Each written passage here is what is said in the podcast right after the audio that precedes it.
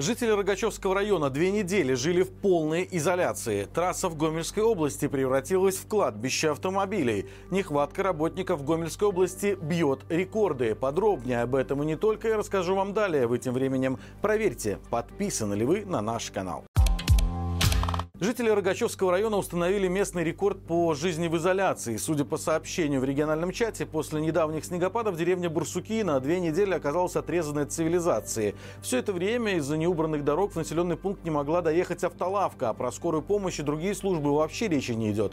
Участница чата также рассказала, что в деревне живет много пенсионеров, в том числе ее 87-летняя бабушка, которые, естественно, сами добраться до цивилизации не могут. Местные чиновники при этом о существовании проблемы знают. К примеру, дорожники каждый день обещали расчистить подъезд до Бурсуков, но в итоге объясняли бездействие тем, что Амкадор не может до них доехать. Самое удивительное в этой истории то, что поселок Бурсуки находится всего в одном километре от региональной трассы Р-43, которую регулярно чистят. Почему техника не могла сделать небольшой крюк, чтобы вызволить пенсионеров из снежного плена, вопрос скорее риторический. Гомельские автомобилисты обсуждают в чатах проблему с дорожным полотном на трассе М10. Особенно беспокойство вызывает участок дороги между областным центром и Речицей. Водители жалуются на многочисленные ямы и поврежденные колеса. В интернет выкладываются видео, на которых показаны участки трассы с многочисленными ямами. Есть ролики, которые показывают последствия поездки по участку со спущенными шинами и поврежденными колесами. Сообщается, что ямочный ремонт коммунальщики делают, однако его хватает буквально на пару дней, из-за чего каждый день по 10 15 машин теряют колеса.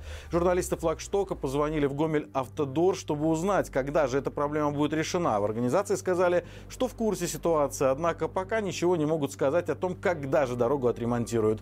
Пока яму планируют засыпать галькой и щебнем, и на этом решение временно ограничится. Нехватка работников Гомельской области бьет рекорды. В Республиканском банке вакансий размещено почти 17 тысяч предложений о трудоустройстве на территории региона. Используя данные Белстата, а также другие данные, издание «Флагшток» оценило состояние рынка труда Гомельской области по европейской методике. Выяснилось, что на начало 2024 года в Гомельской области на 100 рабочих мест приходится почти 3 вакансии. Это больше, чем в странах Евросоюза, где, по последним данным, работодатели предлагают 2,7 вакансий на 100 рабочих мест. В странах Восточной Европы показатели еще меньше. Например, в Польше на 100 рабочих мест приходится всего 0,9 вакансий. Важное отличие белорусских реалий состоит в том, что большое количество вакансий на рынке труда у нас сопровождается сокращением численности занятого населения. Поэтому доступность вакансий говорит не о появлении новых рабочих мест, а о нехватке работников. Стали известны подробности ДТП в центре Витебска, когда кран без водителя в кабине скатился с горки. Напомним, в субботу неуправляемая многотонная машина выехала на дорогу по улице Ленина. По пути грузовик снес столб и повредил установку общественного транспорта, а также едва не въехал в троллейбус. По словам водителя автокрана, он около 9 часов утра приехал на место проведения работ, поставил технику на ручной тормоз и отлучился на 15 минут.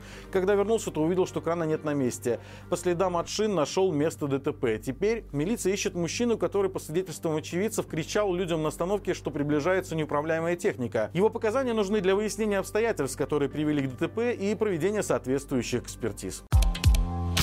В белорусских школах появится факультатив «Мое Отечество». Программу создали для школьников 5-7 классов. Она рассчитана аж на 105 часов. Заявленная цель нового факультатива – формирование гражданско-патриотических качеств личности подростка. Детям будут объяснять важность активной гражданской позиции, рассказывать про идеологию государства и учить критическому мышлению на основе анализа разных источников информации. Напомним, на прошлой неделе Минобор утвердил программу факультатива «Военный перевод» на английском. Там школьники смогут приобрести приобрести знания по структуре вооруженных сил США и Великобритании, знакомиться с правилами ведения допроса и навыками первичного допроса военнопленного. В Гродно полураздетые люди бегали по снегу вдоль Немана. На городском пляже возле спасательной станции на улице Мостовой прошел очередной закал-фест. Всего на забег зарегистрировались 105 человек. По 35 человек зарегистрировались на дистанции 2 и 5 километров, 8 на дистанцию 10 километров и 27 человек на дистанцию 15 километров. Трасса пролегала по набережной Немана, лестница к Калужской церкви, пешеходным тропам Калужского парка. После дистанции участники должны были окунуться в Неман не менее трех раз и проплыть 15-20 метров. На берегу Немана для бегунов установили сауну, в которой можно было погреться после пройденных испытаний. Стоит отметить, что все это люди делали не совсем из спортивных побуждений, ведь в каждой из трех возрастных групп победители получили награды. На дистанции 15 километров были даже денежные призы, медали и дипломы. На дистанциях 5 и 10 километров просто медали и дипломы.